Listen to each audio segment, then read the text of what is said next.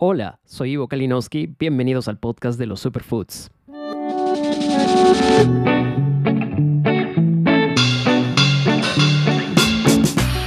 Un espacio donde hablaremos sobre los alimentos que están cambiando nuestras vidas y al mundo, y muchos de ellos tienen su origen en nuestro hermoso Perú. Acompáñanos en este nuevo episodio a descubrir juntos nuevos conocimientos.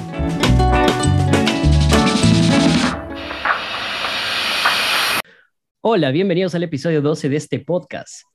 En los episodios pasados nos dedicamos a explorar de forma específica algunos superfoods y conocimos el maravilloso mundo de las cianobacterias como una alternativa cada vez más creciente y en popularidad en estas épocas. Nada de esta popularidad y entusiasmo existiría si no hubiera un grupo de personas y una comunidad de expertos dedicados a investigar estos organismos y entenderlos para su consumo en los seres humanos. El día de hoy quiero hablarles sobre investigación en alimentos y por supuesto en superalimentos. Quiero tocar este tema porque creo que la investigación merece en gran medida un reconocimiento en este programa, ya que sin la investigación no tendríamos todo ese conocimiento y desarrollo aplicativo del que gozamos hoy en día. La investigación en alimentos permite generar conocimiento útil para la toma de decisiones, tanto para la población como para las autoridades de una localidad o un país, y contribuye a formar profesionales competentes y comprometidos con el desarrollo de un país y del futuro de las generaciones. Pasa a ser ya, ya no solo una pasión de muchos hombres de ciencia, sino una necesidad inevitable en estas épocas. Además, si entendemos a los alimentos como el combustible para la vida de los seres humanos, la relevancia que tienen estos pasa a ser ya más trascendente. En el episodio pasado, cuando hablábamos con Francesco Percivale, él contaba que una sociedad bien nutrida y con capacidades de alimentarse bien es una sociedad que puede soñar en desarrollarse, en avanzar, en producir, en ser mucho mejor. Me trae también a la mente las palabras de Diego Bernardi cuando lo tuvimos en un episodio hablando sobre las proteínas, y él decía que el enfoque del ser humano, cuando es solo la supervivencia, es que la mente no puede ocuparse de otras tareas, incluso si estas tareas son las más básicas. Bueno, la investigación de alimentos es una ciencia compleja yo no soy ningún experto en esta materia, pero mi invitado el día de hoy sí lo es. Quiero presentarles a, mi invitado de hoy. Él se llama Darío Cabezas. Y para contarles un poco de Darío, Darío es doctor en la Facultad de Ciencias Exactas de la Universidad Nacional de La Plata, en Argentina, y también es ingeniero en alimentos recibido en la Universidad Nacional de Quilmes. Darío es profesor de diferentes materias, entre las cuales destaca, por ejemplo, el análisis de alimentos y bromatología o alimentos libres de gluten. Pero sobre todo, Darío es un investigador experto que está adjunto y es adjunto de la carrera de investigador científico del Consejo Nacional de Investigaciones Científicas y Técnicas, que es el CONITEC y creo que en paralelo es muy parecido al CONCITEC aquí en Perú. Bueno, para hablarles un poco de Darío en general, Darío es experto en, un campo específico que es, eh, bueno, y tiene, tiene amplio conocimiento en el análisis de las propiedades emulsificantes, antioxidantes y mejoradas de la calidad de panificados libres de gluten. Y de hecho, entre todos los temas en los que destaca, eh, Darío es un investigador internacional. Ha trabajado en colaboración con diferentes grupos de investigación, tanto de Argentina, de donde es natal, como del exterior, Perú, Uruguay, México. Y bueno, Darío es pues un investigador de amplio recorrido y hoy lo tenemos viviendo en Perú. Entonces, me interesó tenerlo en este programa para que nos pueda dar su perspectiva de investigación y nos pueda contar un poco más de este panorama de la investigación en alimentos y además también darnos un poco sus opiniones sobre cómo está la investigación en nuestro país. Hola Darío, ¿cómo estás? Hola, Buenas tardes, Ivo. ¿Cómo estás? Muchas gracias por invitarme. No, gracias a ti. De hecho, eh, Darío, leer todo tu background académico y tu experiencia, de hecho, me asustó un poco. Hay muchos términos que, que, de hecho, este, que de hecho son muy, muy propios a, a, al, digamos, al campo, a la materia de investigación, pero me pareció que, que detrás de todo eso hay pues un trabajo bastante, bastante constante, bastante denso, bastante largo, ¿no? De investigación. Exacto, exacto. Bueno, ese es, eso es un CV muy técnico, ¿no? Detrás de eso, como vos decís, también hay una persona, ¿no? Eh, entonces, uno, uno, trata de no, no anteceder su, su, currículum por encima de nada, pero, pero bueno, particularmente para esto que vamos a hablar, quizás, quizás sirva, ¿no? Sí, exactamente. Sí, de hecho, me interesa conocer mucho sobre, sobre la, labor, la labor que, que hace un, un, investigador en alimentos. Y, y, de hecho, por ahí quería, quería comenzar, Darío, porque me cuentes un poco sobre este apasionante mundo de la investigación de los alimentos y, digamos, cómo ha avanzado este conocimiento que tenemos de, los alimentos en, la actualidad. Ok. Bueno, mira, eh, particularmente te, puedo comentar algo que, que, que yo, bueno, de, de, toda mi carrera, de cuando yo cursé eh, mi carrera como ingeniero en alimentos y de cómo hoy se da la ingeniería en alimentos, cómo se organiza la ingeniería de alimentos a través de las materias, ha cambiado muchísimo en, en simplemente dos décadas. Obviamente en forma exponencial, quizás en la última década, si, si vamos al caso, se ha avanzado en forma eh, muy alocada, si se quiere, ¿no? Eh, muy rápido. Te comento un poco. Y yo, yo, como ingeniero en alimentos, eh, era, era raro, por ejemplo, para un ingeniero en alimentos que se meta en el mundo de la investigación, y hoy ya no es tan raro, ¿sí? Eh, pero ¿por qué también pasa esto? Para, para, que te des una idea, nosotros como ingenieros en alimentos, cuando, yo estaba cursando, hablábamos de kilogramos, toneladas, de, de muchos volúmenes, eh, hectolitros, bueno. Entonces, eh, y hoy por hoy la ciencia, mi rama de investigación estaba orientada a eso, a, a subproductos en escalas eh, de, las toneladas, ¿no? O sea, de hacer investigación, obviamente, con una muestra eh, acotada, pero para, para, un proceso, si se quiere, que, se, que se dirija hacia, hacia mm, una producción masiva del producto. Y hoy por hoy, parte de mi investigación está relacionada con lo que es la nanotecnología. ¿Sí? O sea, estamos hablando de pasar de hablar eh, en volúmenes o volúmenes o en kilogramos, en, toneladas, a hablar de nanómetros, ¿sí? Entonces estamos estudiando la combinación de una proteína y un polisacárido para eh, encapsular algo de la escala del nano, ¿sí? O sea, más chiquito que, una micra. O sea, para que te des una idea, estamos hablando de si una micra es mil veces más chica que un, que un milímetro, ¿sí? O sea, y un nano es mil veces más chico que un micrómetro, o sea, estamos, eso, eso es lo que hoy, por ejemplo, se está trabajando en la ciencia de los alimentos, o sea, es algo, eh, la evolución ha sido eh, muy, pero muy, muy eh, exponencial en estos últimos años. Claro, y se ha, y se ha pasado, digamos, eh, imagino que todo esto ha venido también de la mano de, de, los avances de la tecnología para poder estudiar, digamos, a, estas, a este nivel, a estas escalas.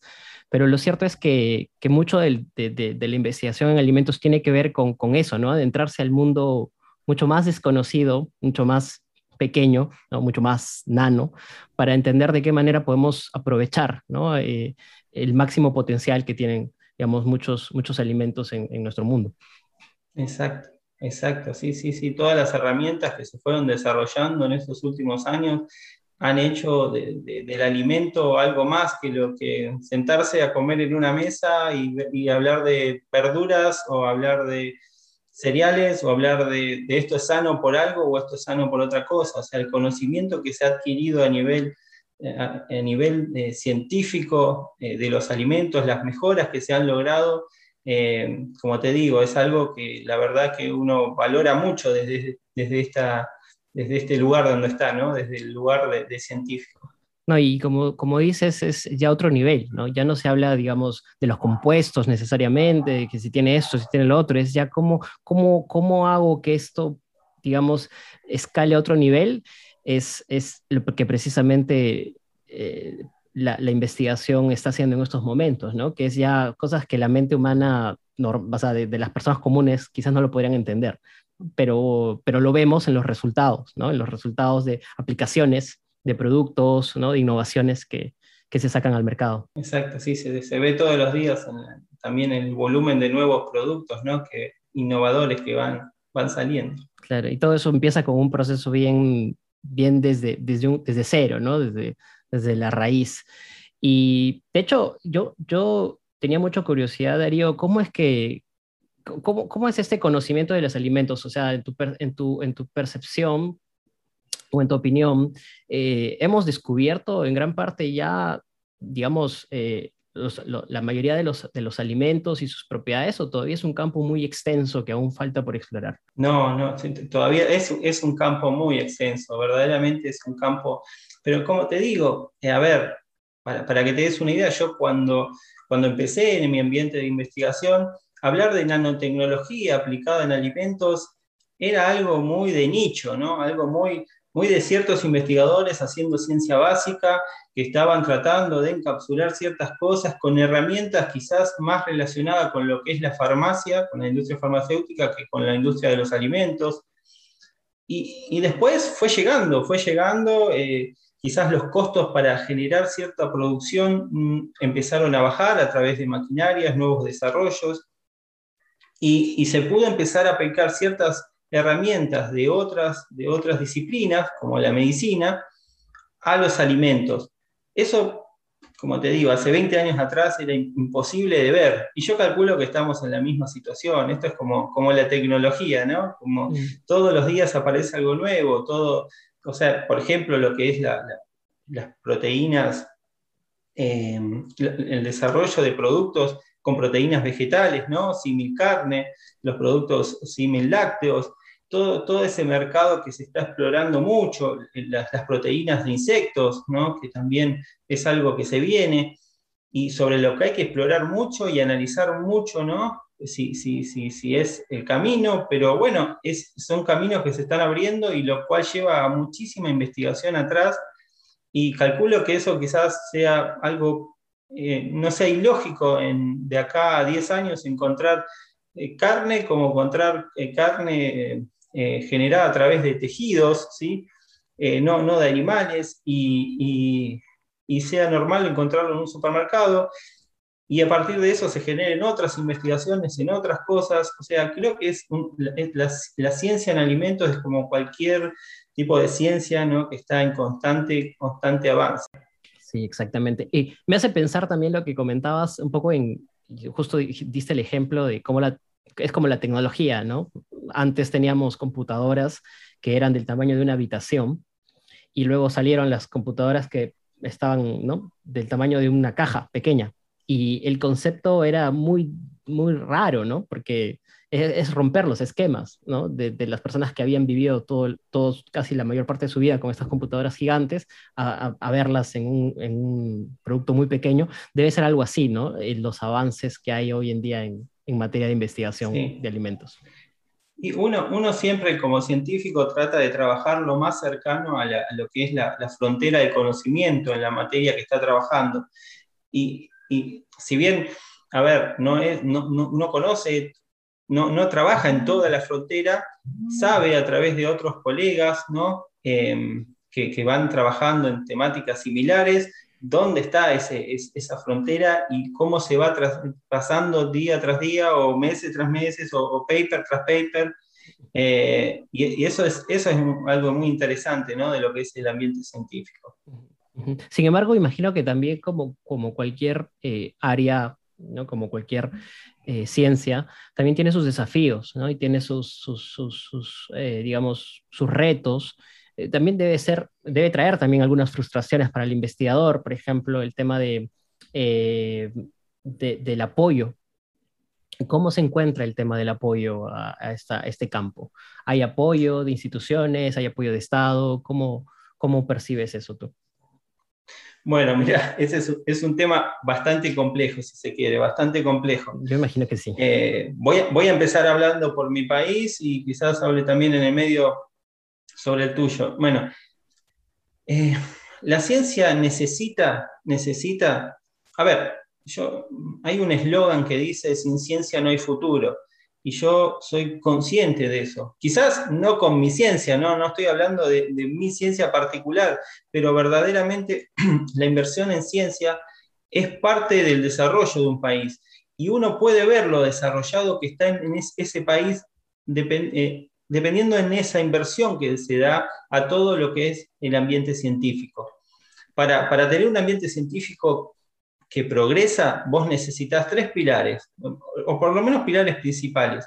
Necesitas la generación de recursos humanos, necesitas espacio de trabajo y necesitas equipamiento. Y en todos esos puntos tiene que haber eh, inversión. Si no hay proyectos de, investigación que mm, sean capaces de financiar eso, vas a tener problemas o vas a tener recursos humanos, muchos recursos humanos, trabajando con equipamiento que está por fuera de lo que está pidiendo el ambiente científico o las revistas donde se quieran publicar o las patentes que se quieran generar, vas a tener un montón de investigadores dentro de un lugar muy chiquito, quizás con equipamiento, pero no con disponibilidad temporal para trabajar. Eh, o vas a tener poquitos investigadores trabajando con grandes equipos y dejando atrás mucha gente que quisiera entrar en la carrera. En Argentina eh, tuvimos años buenos, tuvimos hace una década y un poco más, un, poco más atrás, ¿sí? un poco bastante más atrás, una inversión importante en lo que es ciencia y en todos esos pilares. Y después se empezó a diluir, a diluir, a diluir, hasta llegar a donde estamos hoy, que verdaderamente eh, los proyectos de investigación están muy por debajo de lo que uno quisiera, ¿no? Como que ha retrocedido eh, un poco o se ha quedado en el tiempo, ¿eso qué eso quieres decir? Sí, sí, exactamente. Entonces, uno como, como investigador le cuesta crecer, le cuesta crecer. Eh, tiene que hacer mucho esfuerzo, tiene que hacer mucha interacción, tiene que ver la forma de hacer cosas que en el resto del mundo lo hacen de una forma porque tienen cinco equipos distribuidos en su laboratorio y pueden hacerlo todo en un mismo día y uno tiene que estar haciendo peregrinación por diferentes lugares para poder usar ciertos equipos. Eso no sucede. Le sucede a muchos científicos hoy por hoy en el país y bueno, esperemos que eso cambie. En Perú, hoy por hoy, yo cuando, cuando llegué, no sabía muy bien cómo estaba el tema de la financiación, sabía que nuestro proyecto era un proyecto más que importante, pero hoy por hoy yo creo que Perú está en ese momento que estaba Argentina, en esa gran primavera que espero que mantengan, que espero que, que la mantengan en el tiempo, que la mantengan en el tiempo. ¿Y cómo se mantiene en el tiempo? Generando políticas de Estado, haciendo de la ciencia una política de Estado. Que yo veo, o por lo menos hasta ahora, que siguen manteniendo esa bandera y espero que la, que la puedan mantener muchas décadas, porque para ser un país que tenga una potencia, sea una potencia a nivel científico, se necesitan muchas décadas, ¿sí? dos o tres décadas mínimo como para darle arranque y empezar a, a, anotarlo en trabajos, en publicaciones, en patentes, en conocimientos de esos profesionales en el exterior, no hablando de 5 o 6 personas, 20 personas, 100 personas conocidas, sino de armar ya grupos de trabajo importantes a nivel internacional, ¿no? ¿Qué es lo que creo que veo que es importante en todo lo que se está haciendo en ciencia acá? La creación de esa red que está organizando el CONCITEC a través del RENACID, la carrera del investigador, ¿sí? Eh, eso es importante. Y también, algo también que tiene que ser importante para ustedes es según mi apreciación, ¿no? Eh, mi, simple apreciación es la inversión a nivel de todo el Perú, no solamente de Lima, ¿sí? que yo también veo eso en, los proyectos, ¿no? que está muy tenido en cuenta, que eso es importante, eh, no regionalizar, ¿no? O sea, sí... Debería haber una descentralización, dices. Pero sí, por eso, eso sería, es lo más importante. Uno cuando, cuando se presenta proyectos, en los últimos proyectos, Ah, se, quiere, se hay una, una, idea de descentralizar y yo lo veo importante y espero que eso también lo mantenga, porque tienen que crear núcleos por todo el país, porque si no después la ciencia queda, como pasa muchas veces en Buenos Aires, ¿no? centrada a grandes institutos que tuvieron un buen pasar durante los buenos tiempos, tienen todo el equipamiento a mano, ¿sí? y, muchas regiones quedaron con, con, laboratorios que no están tan equipados y necesitan sí o sí de ir a trabajar a, a Buenos Aires o afuera, o, bueno, o, ver cómo usan cierta tecnología. Claro, incluso si, si en algún momento estuvieron equipados, esto es un tema de renovación constante, ¿no? La tecnología va avanzando y los equipos también tienen que renovarse, tienen que actualizarse. Entonces, claro, si no existe esa constante, digamos, esta, ese constante awareness o, ¿no? Eh, sensación de alerta de que ah, hay que, la investigación necesita, hay que, hay que renovar esto, hay que actualizar esto, hay que llevar estos equipos, eh, entonces entonces, si, no se hace eso, se, estaría cayendo pues en, el, en, la idea de que, bueno, ya lo implementé, ahí lo dejo y que corra solo, ¿no? no es así. Exacto. No, no, corre nunca solo. No. Y aparte vos vas generando, ¿cómo pasa ya? Esto es, vos a medida que vas creando profesionales, esos profesionales también van a ser eh, generadores de recursos humanos o van a empezar a a, tener sus becarios, su gente a cargo, y esa gente a cargo va a tener más gente a cargo, entonces el sistema científico se va a ampliar. Y vos tenés que tener no solo una política de Estado para trabajar eso, sino que tenés que tener un plan. Si no tenés un plan conocido por todos eh, a, lo que, a nivel de ciencia, si no, no, no tenés un plan de acá a 10, 20 años, vas a tener problemas, porque después vas a tener, como te digo, montones de recursos humanos, quizás sin el equipamiento o sin el espacio. Mm. Entonces tenés que planificar ese crecimiento. Si el, crecimiento se planea bien, eh, yo creo que así como van ustedes, y Dios quiera que se mantengan, en un tiempo van a ser una potencia a nivel de Latinoamérica en lo que es ciencia. Bueno, ojalá que, que sea así y ojalá que... bueno, y esto también me trae me trae un poco a, discusión, a reflexión de cuán importante es lo que has dicho sobre, porque contrario a lo que muchos piensan, que la política no tiene nada que ver con la ciencia, en realidad sí, tiene más que ver, o sea, tiene muchísimo que ver, porque una política de Estado bien implementada hace que la ciencia surja, ¿no? Y, los países que hoy en día tienen, eh, digamos, un desarrollo científico más avanzado es porque precisamente el Estado provee, ¿no? Eh, de, esta, de, este apoyo, pero además también de incentivos, de motivaciones para que, para, que, para que se pueda seguir dando, para que pueda seguir brillando la ciencia en ese determinado lugar. Exacto. Sí, la ciencia depende, depende directamente del Estado. Algunos piensan que, podría divorciarse, pero yo creo que no. Es bien difícil. es bien difícil. Ojo, también tenés que tener en, cuenta que tiene que haber inversión privada ¿no? a la ciencia. No todo tiene que ser financiado por el Estado, pero el Estado es el que crea las bases y el Estado es el que construye eh, y, y le da seriedad también a la ciencia y hace que el, inversor privado ¿sí? vea que el científico eh, puede salir de su, laboratorio y puede serle útil a él también, y ahí empiezan las inversiones. Pero primero tiene que haber conciencia social de que la ciencia existe y que la ciencia sirve. Totalmente, estoy muy de acuerdo. Eh, y creo que, claro, eso también pasa porque muchos, digamos, muchas personas en general, ya sea funcionarios del Estado o ya sea personas inversionistas, no necesariamente están muy alertas de los beneficios que trae sobre la sociedad hacer investigación sobre alimentos, por ejemplo. Entonces, justo por ahí quería dirigir mi pregunta y es, ¿qué beneficios trae realmente a la sociedad generar o desarrollar investigación sobre alimentos? Eh, yo creo que lo que son las, las grandes empresas de alimentos a nivel mundial, ¿sí? las multinacionales, todas tienen su departamento ¿sí? de innovación y desarrollo y un departamento científico, ¿no?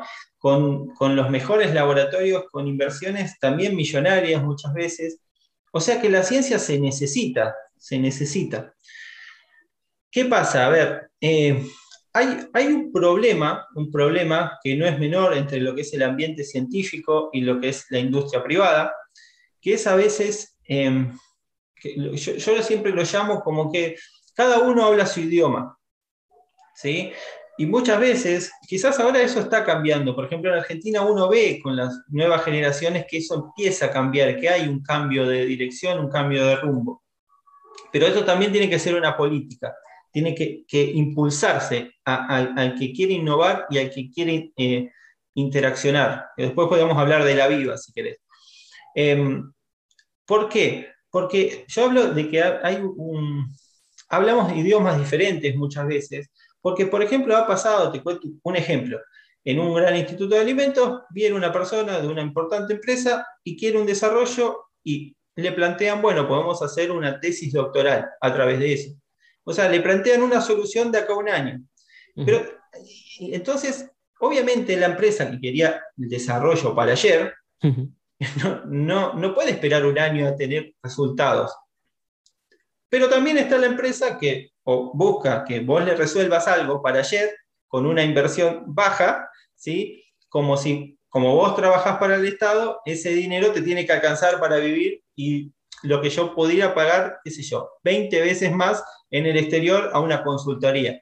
Entonces, ahí está el punto. Ahí está el punto. La, empresa siempre va a querer ganar dinero y eso es lo lógico y tiene que ser así.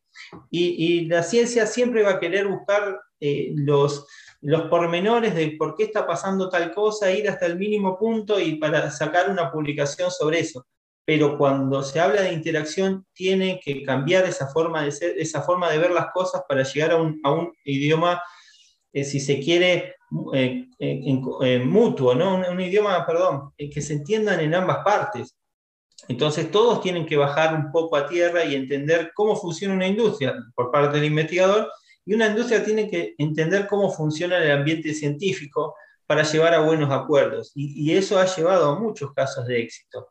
Claro, sí, o sea, escucho lo que, lo que cuentas y realmente no solamente es un problema que pasa en, digamos, en, la investigación de alimentos, pasa en la mayoría de campos científicos, ¿no? hay siempre esta eh, es este, esta disociación ¿no? entre los intereses pues, de la empresa y, de la comunidad científica, ¿no? porque finalmente, como tú dices, todo pasa por un tema de conocimiento, ¿no? de, eh, uno de los extremos debería conocer ¿no? un poco cómo se mueve la industria, cómo funciona el mercado y también la industria debería entender eh, cómo, cómo funciona la investigación. Entonces, de esa manera puede haber un lenguaje común o un buen puerto. Es totalmente, totalmente de acuerdo con eso te quiero sumar un punto a esto, que también, eh, que también es, eh, es, importante, ¿no? El tema de, mm, el tema de, la importancia de, que la industria eh, muchas veces utiliza la divulgación científica de papers que hasta se hacen en el mismo país o en el extranjero, ¿sí? como base también para sus desarrollos. Entonces, no es que no necesita de ciencia. Estamos hablando de grandes empresas o medianas empresas, ¿no? Entonces, no es que no necesita. Pero, que, pero para, para, para hacer lubricar eso tiene que estar lo que se llama el, el triángulo virtuoso de sábado. Vos necesitas no solo a la industria y a la academia, necesitas a las políticas de Estado, necesitas al Estado generando que apoyando esas interacciones, apoyando esas interacciones, valorando esas interacciones, porque, por ejemplo, nosotros como científicos nos evalúan y nos evalúan, y hasta el día de hoy quizás hay un cambio, pero hasta el día de hoy por publicaciones científicas, no por trabajar con una empresa. Que una empresa quizás te demande un año de un trabajo arduo para generar algo y te lo valoran lo mismo que una publicación científica y, a veces te lleva, pero innumerable más tiempo de, desarrollar. más razonamiento, más desarrollo. ¿Sí? Entonces, el Estado tiene que hacer que eso funcione. O sea, los tres, las tres partes tienen que hacer que eso funcione. Sí, sí. Bueno, y también me trae recuerdo de la conversación que tuve con Julio en ese episodio, que, bueno, él me decía uno de los, de los mayores retos también de la investigación eh, actualmente es, pues, salir un poco de este bucle perverso que, se ha ido dando últimamente, que es, hago mi investigación, presento mi papel y ya está, ¿no? Sino que es ir más allá, ¿no? Es ya, ok, tengo mi investigación y eso pasa en todo lado. Yo soy investigador social, y claro, es otro tipo de investigación, pero también muchos de los problemas a los que yo me había enfrentado en, momentos en mi carrera es pues tener resultados de algo y ya, ok, genial, se archivan, no se hacen nada, de dónde surge la solución al problema, ¿no? Entonces, lo mismo creo que con la investigación no solamente es producir las investigaciones, sino luego ir al siguiente paso, al siguiente nivel, ¿no? Y generar pues una patente, un desarrollo, un producto. Y eso también, bueno, obviamente necesita apoyo, pero también necesita muchos incentivos, necesita mucho, mucha guía, necesita personas que no solamente sean de la comunidad científica, sino de, también de la comunidad eh, digamos, empresarial involucrados en esto, ¿no? Exactamente. Tal cual. Yo, antes de, ir y tratar un poco esos proyectos que sí quiero, quiero conocerlos y quiero que la gente los conozca, eh, quería, quería un poco centrarme en, en, este término, ¿no? Superalimentos.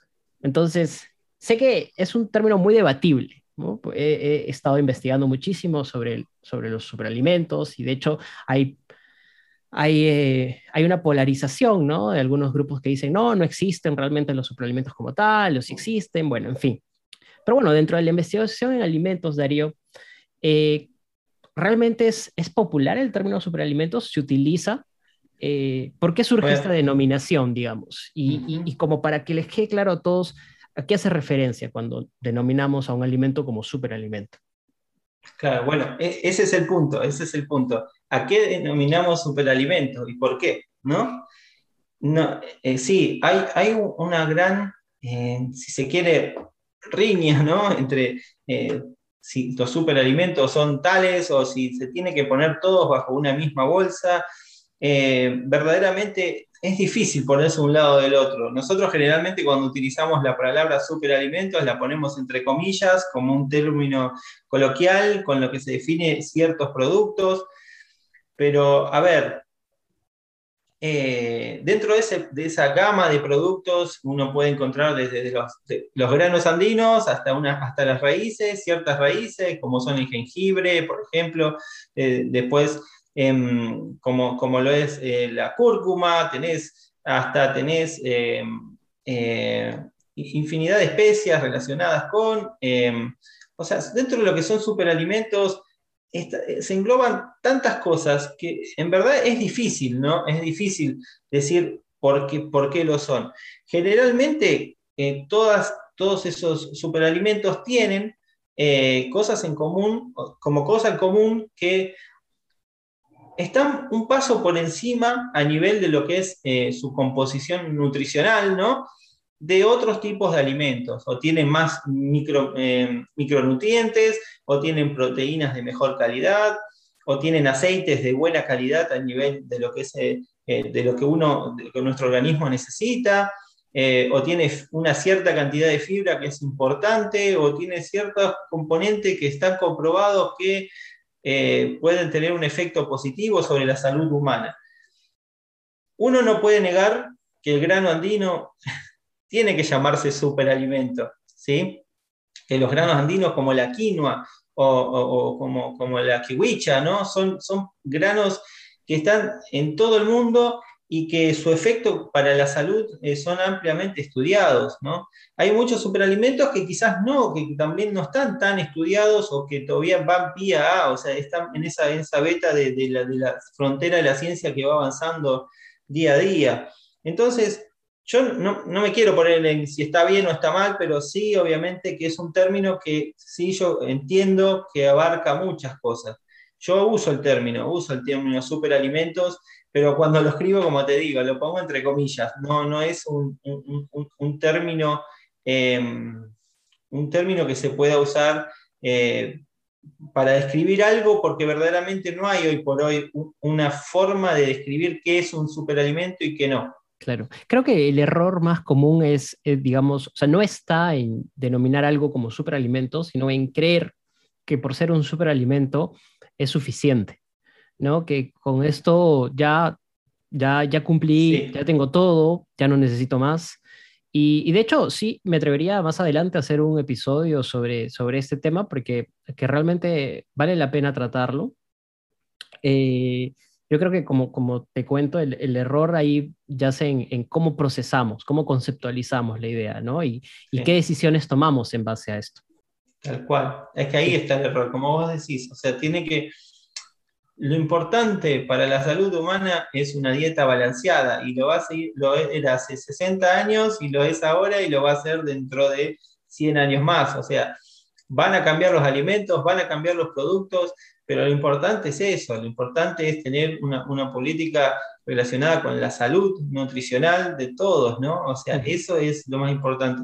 No, no quedarnos bajo paraguas como, como superalimento solamente porque en la tele dicen que es un superalimento y después terminás comiendo un producto que tiene todos los octógonos juntos. Entonces, tiene que haber esa, conciencia, ¿no? No, no, por eso, por eso quizás está, qué sé yo, nadie puede negar que un montón de productos que están bajo la esfera de lo que es un superalimento lo son y son importantes.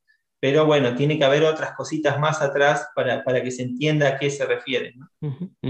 Pero bueno, digamos, vayamos un poco a lo que mencionaste, ¿no? Los granos andinos. Yo sé que tú has investigado los granos andinos. Cuéntame un poco esta experiencia que has tenido investigando estos, estos granos y, de repente alguno de tus hallazgos, o en todo caso que me cuentes cuál es el, el, grano andino que más admiras, que más te causa interés particular. Bueno, eh, yo hasta, hasta venir acá bueno, mis líneas de investigación siempre estuvieron relacionadas con emulsiones, ¿no? No había tocado un grano andino hasta quizás cuatro o cinco años atrás. Cuando nos referimos a emulsiones, exactamente por dónde, por dónde va para que lo entiendan las personas. Eh, las emulsiones son, por ejemplo, una mayonesa, ¿no? O sea, tenés una, una, mayonesa, un producto lácteo donde tenés una fase aceitosa, ¿no? Metida en una fase acuosa que a través de energía podés mezclarlas, ¿no? Y te queda, tenés aceite más agua en un, mismo sistema. Eh, yo trabajo mucho con emulsificantes, que son los que permiten que se genere ese, ese producto. Eh, pero después, después mi, trabajo me llevó a, estar en contacto ¿no? con una, interacción entre diferentes investigadores, ¿no? que empezamos a ver la posibilidad de hacer una bebida a base de quinoa, eh, que no había en el mercado, no, habíamos, no sabíamos por qué, y a nivel mundial había casos contados y, no, y, lo que queríamos hacer nosotros, que era una bebida de grano entero de quinoa, no existía, no, no, por lo menos no lo llegamos a encontrar en otra parte del mundo, así como tal. Nos propusimos esa meta, estuvimos trabajando mucho, tuvimos una financiación importante donde nos quedamos quizás a mitad de camino, en, una prueba piloto y, todavía con muchas cosas por resolver. Y a través de la interacción con una empresa muy importante de Argentina a nivel de producción, de, con una línea de producción de Tetra Pak, que es Babasal, tuvimos eh, una, empezamos a interaccionar a través de lo que es nuestro organismo de ciencia allá, éramos varios investigadores del CONCITEC, perdón, del CONICET de Argentina, que es como una estructura similar a lo que es el CONCITEC. Eh, bueno, entonces empezamos a trabajar eh, con esta empresa y, bueno, fue, fue la verdad una experiencia más que importante. El año pasado nosotros eh, empezamos a, definir esta formulación y este año, hace unos meses, salió al, mercado una, la primera bebida a base de, quinoa con, con, el sello de calidad del CONICET. Eh, la verdad que fue un orgullo. Y, y, y, bueno, ahí, ahí estuvo básicamente todo lo que es nuestro conocimiento científico, que muchas veces se dio la cabeza contra la pared para entender cómo funciona un proceso a nivel industrial, ¿sí? Eh, y muchas veces también, seguramente, el industrial también se dio la cabeza contra la pared para entender qué era lo que verdaderamente queríamos hacer cuando queríamos cambiar algo porque no funcionaba algo. Y en esa interacción, como te digo, surgió, surgieron muchas cosas positivas, por eso yo siempre fui eh, alguien que cree que, la interacción, si alguien hace ciencia aplicada, esa ciencia se tiene que aplicar, esa ciencia tiene que llegar tiene que llegar. Si no llega hoy, en la próxima 5 o 10 años, pero esa ciencia tiene que llegar al mercado. Y bueno, la verdad que fue, fue algo muy, muy, eh, muy lindo lograr, lograr eso, ¿no? A través de esta interacción que fue de varias universidades, estuvieron gente de la Universidad Nacional de La Plata, de la Universidad Nacional de Lanús, de la Universidad Nacional de Luján y de la Universidad Nacional de Quilmes.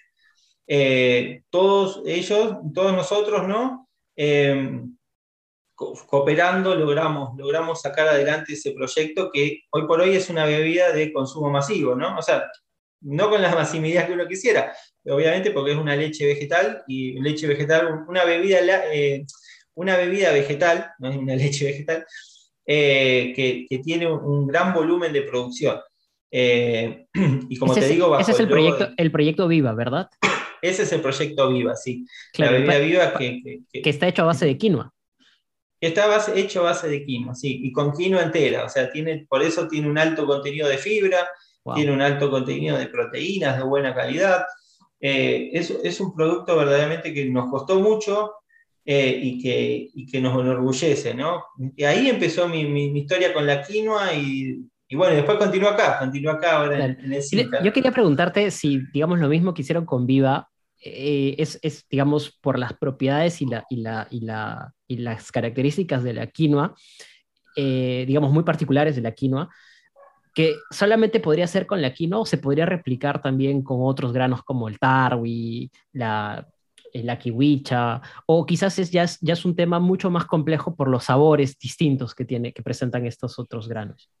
Eso, eh, a ver, no, ahí tenés diferentes composiciones. Yo creo que quizás sería más adaptable la kiwicha, la kiwicha sí, pero la quinoa a nivel de lo que es su contenido, de, que, que, lo, que es quizás lo que más a ver, lo que más nos dificultó es el almidón, fue el almidón, para, hacer un proceso térmico, eh, cuando uno hacía la producción, tratar de solucionar, ese fue el problema que, después descubrimos que ese es el problema por el cual no hay, no hay algo así en el mercado.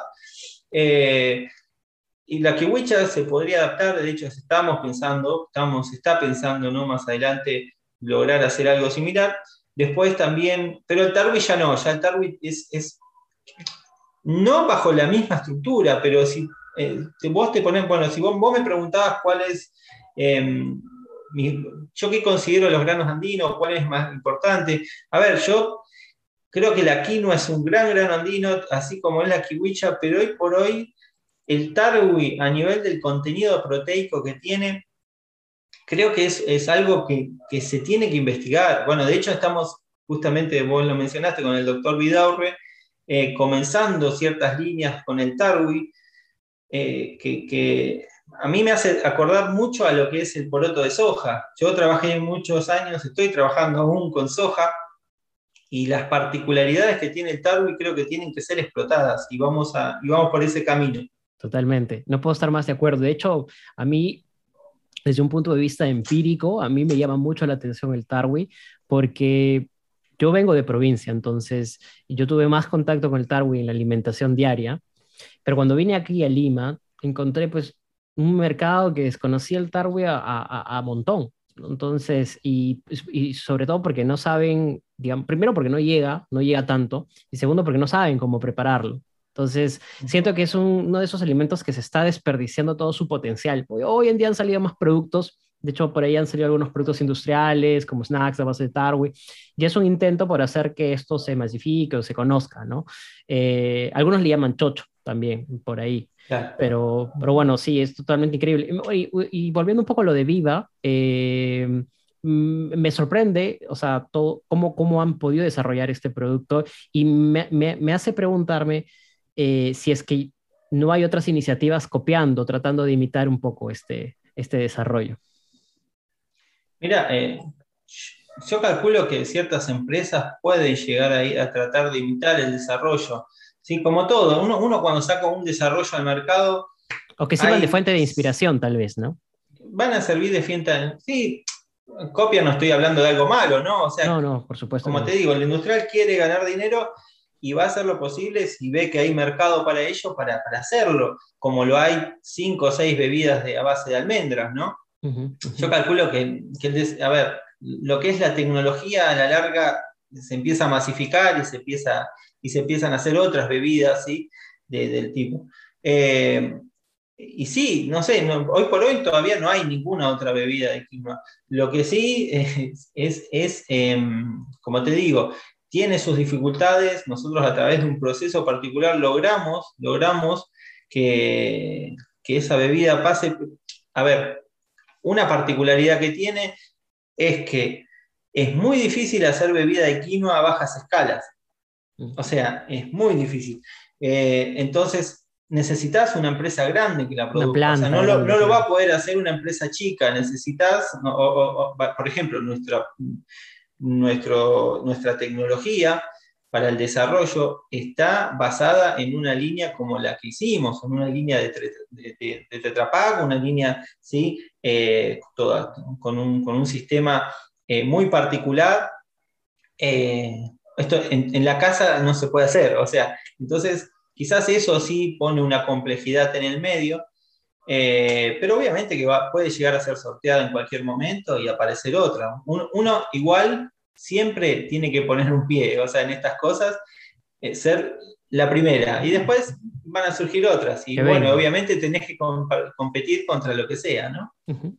Bueno, también estuviste, Darío, involucrado en el proyecto de Gran Pan, ¿no? Y esto, de hecho, responde a tu amplio conocimiento que tienes sobre, sobre las propiedades de los panes libres de gluten y ese conocimiento que es parte de tu especialidad también. Cuéntame un poco de esta experiencia, ¿no? ¿Cuál, cuál fue, de hecho, la motivación que tuvieron para, para hacer este proyecto? Bueno, cuando surgió el proyecto, este proyecto que permitía traer investigadores extranjeros al Perú, ¿no? para, apoyar lo que es el crecimiento de la ciencia en el país, eh, nos llamó la atención con mi mujer y dijimos, bueno, mi mujer, bueno, es, también investigadora del proyecto Gran Pan, ¿no? Nosotros vinimos con mi familia, somos además mis tres hijos, eh, y eh, nos llamó la atención mucho y bueno, nos conectamos con Ritva, la profesora Ritva Repo.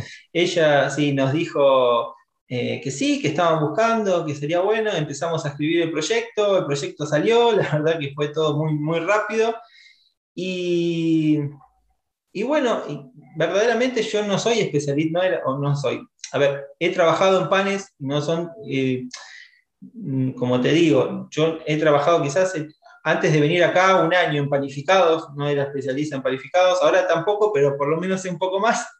Eh, o sea, puedo, puedo desenvolverme tranquilamente en el medio. Eh, hemos avanzado mucho en trabajando en, líneas de producción de, panificados libres de gluten y, panificados con trigo, sustituido con harinas de granos andinos.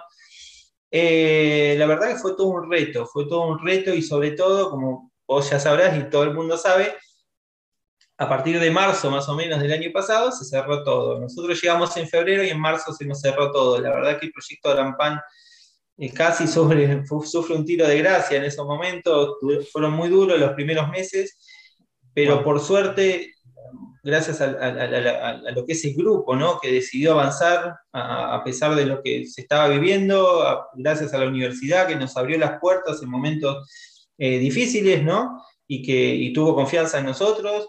Eh, la verdad que, el, grupo fue la, universidad, bueno, y la FIAR, ¿no? Bajo la figura de la, Facultad de Ingeniería en Alimentos de la Universidad Nacional Agraria La Molina.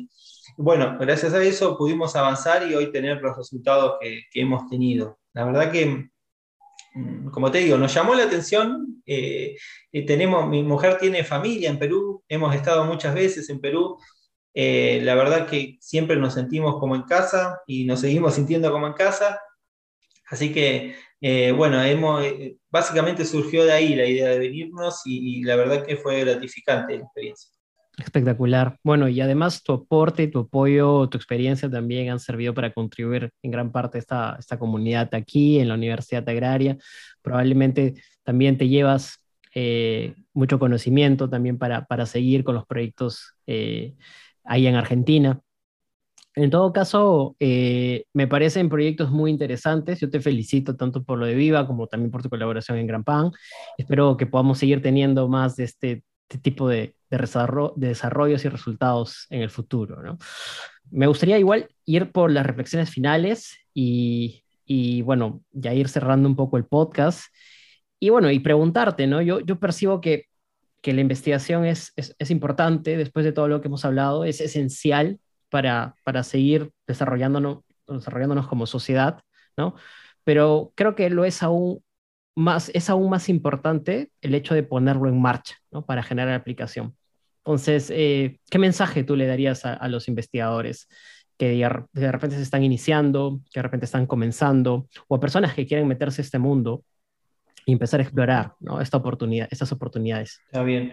Bueno, ¿qué les diría? Les diría que, que a través de, su, del granito de arena que aporte, que ese granito llegue a la sociedad. De alguna forma tiene que llegar. Y sobre todo, eso es un desafío que tiene que tener todo investigador.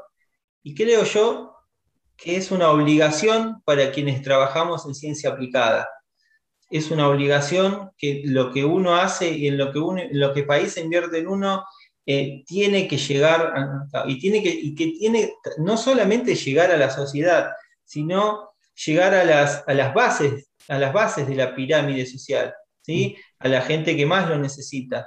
Por eso es importante que cuando se piensa en desarrollo, no se piensen de desarrollos que valgan un pan que salga millones de pesos, obviamente exagerando, ¿no?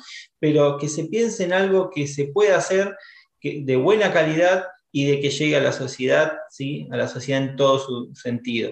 Eh, eso creo que es importante. Y por otro lado, no generar, que creo que esto es importante también, no generar eh, científicos con alto ego, pero con alto ego solamente en base, basado en su currículum y en, y en, un ambiente que muchas veces es endogámico, ¿no? O sea, trabajar en la ciencia muchas veces te da, eh, a muchas personas hace que eh, se le genere un ego de tanta magnitud, porque dentro de su ambiente científico puede ser conocido, pero por afuera muchas veces no lo es, y para la sociedad quizás no es tan importante el trabajo que está haciendo esa persona. Entonces, que si quiere ser, tener un ego alto, que por lo menos que busquen la forma, ¿sí? de que lo que están haciendo repercuta en forma positiva para su sociedad, para su país, ¿no? Exactamente. Qué gran mensaje, qué gran mensaje, Darío. Me quedo con, con esa reflexión, me quedo con que no solamente al desarrollar investigación, al desarrollar, eh, digamos, eh, proyectos aplicativos, uno busca netamente el beneficio económico, tiene que haber también un beneficio, un aporte social, un aporte a la sociedad, ¿no?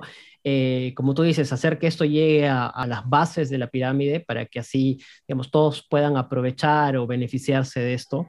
Y por otro lado, también que, que, dejemos ese ego, ¿no? Que muchos investigadores dejen el ego para realmente contribuir con lo que con, lo, con, eso con, con, eso que la sociedad necesita. Finalmente, este, la investigación es un acto de servicio. Tal cual, tal cual yo. Entonces, nada, Darío, te agradezco por estar aquí en el podcast, por haber aportado, por haber contribuido y, haber estado eh, en, esta, en esta gran conversación. Estoy seguro que a muchas personas les va a interesar este mensaje, este, este conocimiento y, y, de repente te gustaría alcanzar algún... Eh, tu contacto, información, si quieren ponerse en, contacto contigo para de repente alguna oportunidad en investigación o alguna oportunidad, digamos, eh, en el tema académico. Bueno, mi mail es darío.cabezas.unq.edu.ar. ¿sí? Igual sí, obviamente, eh, eh, ponerlo en el podcast y que estén eh, todo, em, toda información que necesiten por, parte, por mi parte, obviamente agradecido de, de sus preguntas y serán obviamente respondidas en tiempo y forma. Bueno, este fue todo el episodio de hoy. Gracias por escuchar. Si les gustó, compartan con sus amigos y familia y no se olviden de seguir nuestro Instagram, donde encontrarán extractos, información relevante y complementaria sobre los superfoods que están cautivando al mundo. También quiero comentarles que ahora pueden encontrarnos en TikTok. He empezado a utilizar más esta red para colgar información de manera más visual, en videos, eh, no solamente del contenido de algunos de los episodios que tenemos, sino también de lugares eh, establecimientos, restaurantes, cafés, donde pueden encontrar platos, preparaciones a base de superfoods y por supuesto servirles como una guía si es que en algún momento quieren probar, experimentar y darse un recorrido. Un abrazo a todos.